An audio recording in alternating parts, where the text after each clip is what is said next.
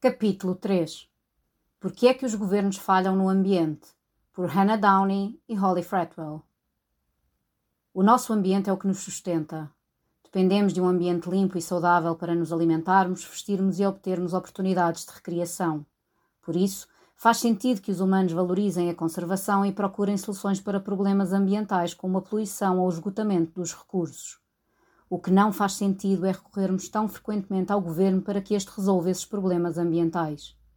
Desde o Endangered Species Act, em português Lei das Espécies em Risco, até ao Clean Water Act, em português Lei da Água Limpa, ou aos Acordos de Paris, as soluções ambientais tornaram-se sinónimos de regulação e política governamental.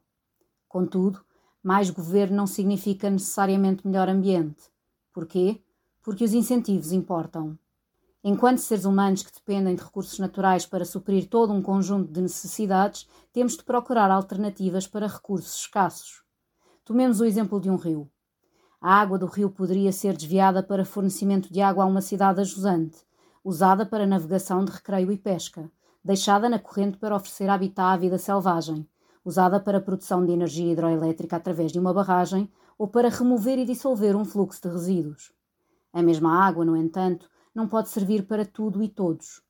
A utilização do recurso é uma questão de alocação, uma decisão que deve considerar todos os trade-offs e o valor dos usos alternativos.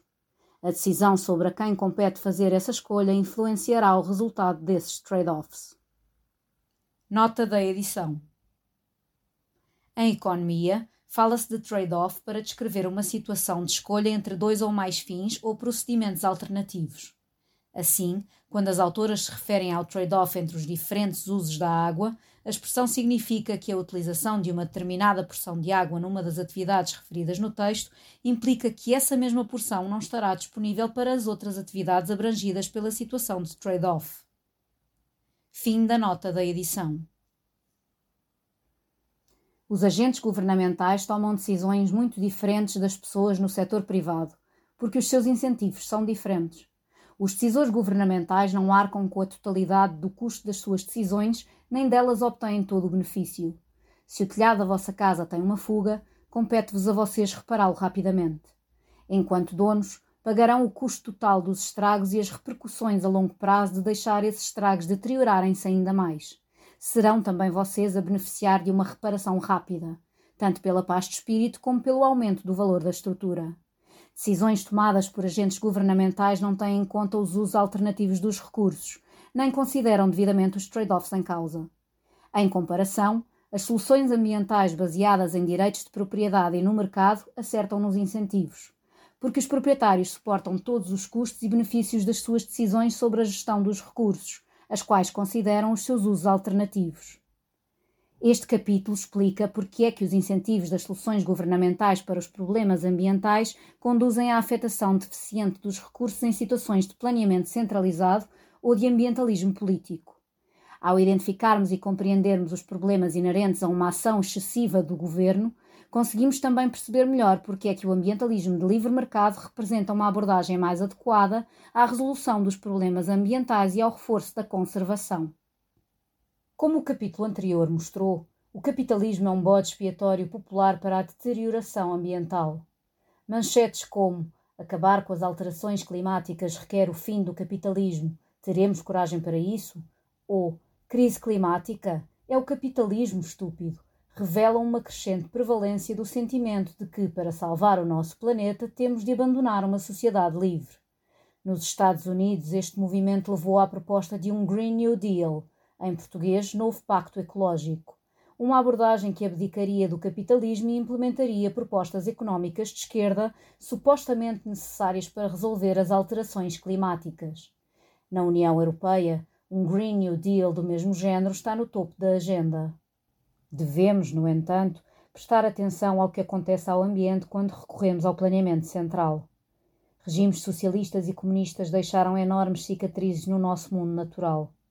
Temos muito a aprender com estes exemplos históricos de como um excessivo controle governamental sobre todos os aspectos da vida cria os incentivos errados para a conservação ambiental. Uma razão é que os planeadores centrais têm pouca informação acerca do valor dos recursos, o que conduz, como consequência, a uma muito má afetação dos mesmos.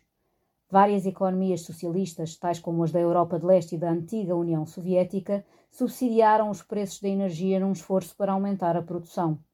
Como resultado, a sua produção industrial representava um consumo energético entre 5 a 10 vezes maior do que o dos sistemas de mercado. Os baixos preços não davam aos produtores qualquer razão para serem eficientes no uso da energia. Isto, por sua vez, gerou mais poluição. Um estudo do Banco Mundial de 1992 revelou que mais de metade da poluição atmosférica naquela região podia ser atribuída aos subsídios do preço da energia. Como este exemplo demonstra, o facto de os planeadores centrais não suportarem diretamente os custos da afetação de recursos leva a que não disponham de informação precisa sobre o valor real desses recursos, dos seus usos alternativos ou da sua conservação. Os preços de mercado, por outro lado, sinalizam o valor dos usos alternativos destes recursos, orientando-os para a sua utilização mais valiosa. Daí decorre, naturalmente, que o planeamento central causa ineficiências na utilização de recursos naturais, os preços motivam diferentes comportamentos. Quando um recurso se encontra subvalorizado, existem menos motivos para inovar e gerar eficiência. Mikhail Bjernstam observou que as economias de mercado usavam cerca de um terço da energia e do aço por unidade do PIB utilizados pelos países socialistas. Similarmente, o economista Thomas Zilic observou que as economias da Europa Central e de Leste que não tinham mercados necessitavam entre duas a três vezes mais inputs para produzir determinado output em comparação com a Europa Ocidental. Esta ineficiência não é um bom presságio para o ambiente.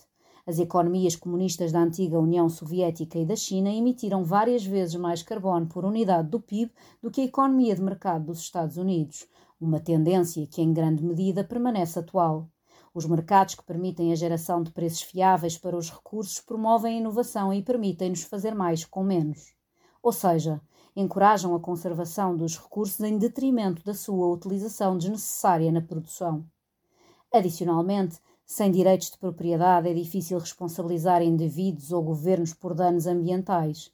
Em sociedades dirigidas centralmente, a propriedade e os recursos pertencem ao Estado. Logo, se o Estado decidir abater uma floresta, construir habitação ou operar uma fábrica que polui um rio, não existe nenhum mecanismo para responsabilizar o governo pelos danos causados. Em Cuba, por exemplo, as tentativas socialistas de maximizar a produção causaram grande poluição no ar, no solo e na água. Na Venezuela, políticas socialistas conduziram à contaminação de água potável e causaram frequentes derramamentos de petróleo devido à negligência e má gestão por parte da empresa estatal de energia. No fim de contas, se o governo está a beneficiar com a utilização dos recursos enquanto fornece um qualquer benefício imediato que salta à vista, há poucos motivos para que assuma as responsabilidades e adote padrões ambientais mais elevados. O planeamento central é uma versão extrema dos excessos governamentais. Porém, Apesar de a história nos mostrar como as economias controladas pelos governos abusam dos recursos e provocam danos ambientais evitáveis, isso continua a verificar-se nos dias de hoje em nome do avanço da economia nacional. Muitos países orgulham-se de terem economias de livre mercado, ou pelo menos baseadas no mercado. Todavia, escondem-se frequentemente atrás do governo para resolverem problemas ambientais. As ideias subjacentes ao ambientalismo político estão erradamente alicerçadas na crença de que apenas a regulação, ou a propriedade, ou a administração governamental dos recursos podem levar a resultados positivos no que respeita à conservação. Embora muitas vezes bem intencionado, em nome da proteção presente e futura do ambiente, o ambientalismo político erra ao nível dos incentivos, quando abandona os direitos de propriedade e o comércio para favorecer uma afetação de recursos baseada num modelo em que o vencedor leva tudo.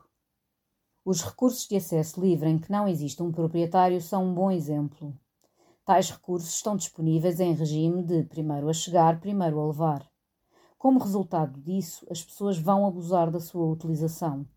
A pesca de alto mar é um desses casos. Um pescador pode ir para o mar e apanhar o maior número de peixes possível, pois sabe que os peixes que não apanhar serão provavelmente apanhados por outro pescador. A maximização da pesca por parte dos pescadores deixa no oceano um número de peixes demasiado reduzido para assegurar a sua reprodução e o sustento das futuras populações de peixe. O colapso das reservas globais de peixe tem causado grande preocupação e muitos conservacionistas viraram-se para o governo e para a regulação para resolverem o problema. Diversas regulamentações têm restringido o acesso aos recursos piscícolas comuns. As épocas de pesca foram encurtadas, mas os pescadores compraram barcos maiores, melhoraram a tecnologia de pesca e saíram para o mar em condições meteorológicas adversas para manterem o seu sustento. Mesmo com regulação, o resultado foi uma esbanjadora corrida ao peixe, nociva tanto para os peixes como para os pescadores, que suportaram grandes gastos para apanharem tanto peixe quanto possível antes da época de pesca fechar.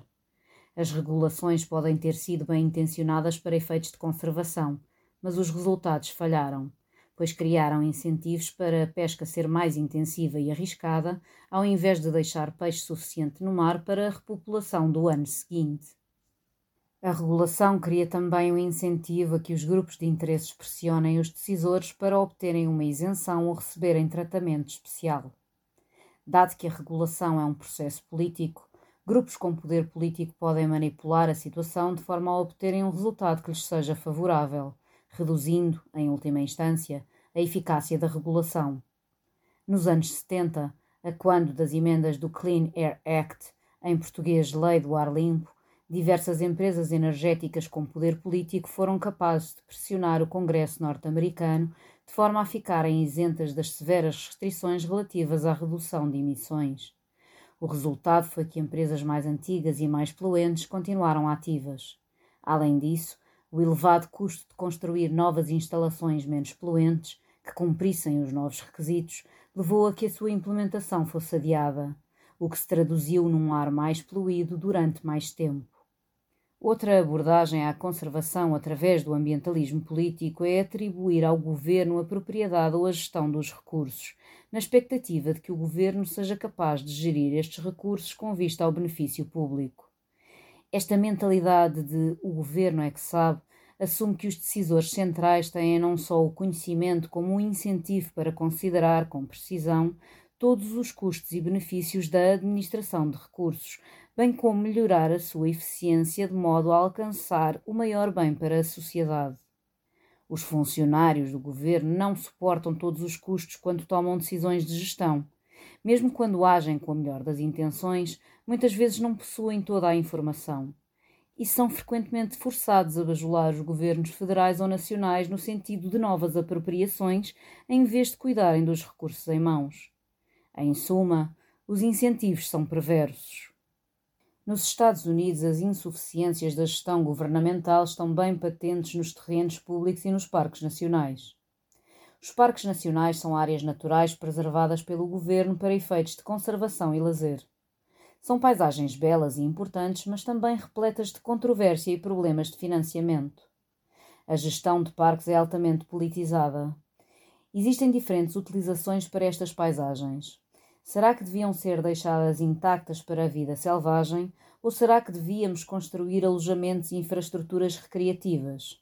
E existem também ideias políticas opostas sobre o melhor uso a dar aos fundos.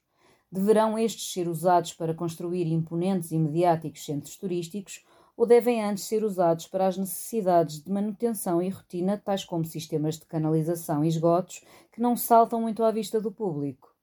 No fim do dia, Muitas decisões de afetação de fundos são tomadas para satisfazer prioridades políticas em detrimento das prioridades do parque, já que a maior fatia do financiamento vem de dotações políticas. Outras decisões são tomadas por funcionários governamentais em Washington, D.C., muito distantes de todo o conhecimento técnico que se encontra no terreno, sendo largamente impostas pelo grupo de interesse que tiver maior capacidade de lobby. Nem os políticos nem os burocratas necessitam de assegurar que as receitas cobrem as despesas. Em vez de evitarem prejuízos e alocarem eficientemente os recursos financeiros às zonas onde são mais precisos, o incentivo é para se focarem em projetos privilegiados. Como resultado, os parques nacionais nos Estados Unidos enfrentam quase 12 mil milhões de dólares em necessidades de manutenção adiadas. Ainda que possamos virar-nos para o ambientalismo político com boas intenções, devemos lembrar-nos que os incentivos importam. Dado que os decisores governamentais não têm informação precisa sobre o custo total da gestão dos recursos ou os incentivos para considerarem os seus trade-offs, os benefícios ambientais não são maximizados. Conclusão: na conservação ambiental, os incentivos importam. Mais governo não é a resposta aos problemas ambientais. Em vez disso, como sugere o próximo capítulo, onde as políticas e o governo mais falham no que respeita ao ambiente, o ambientalismo de mercado acerta nos incentivos à conservação. Direitos de propriedade e comércio voluntário alinham os incentivos de forma a que entendamos os trade-offs da melhor forma e maximizemos os benefícios que advêm da conservação. Os ambientalistas que cada vez exigem mais centralização deviam tomar nota disto.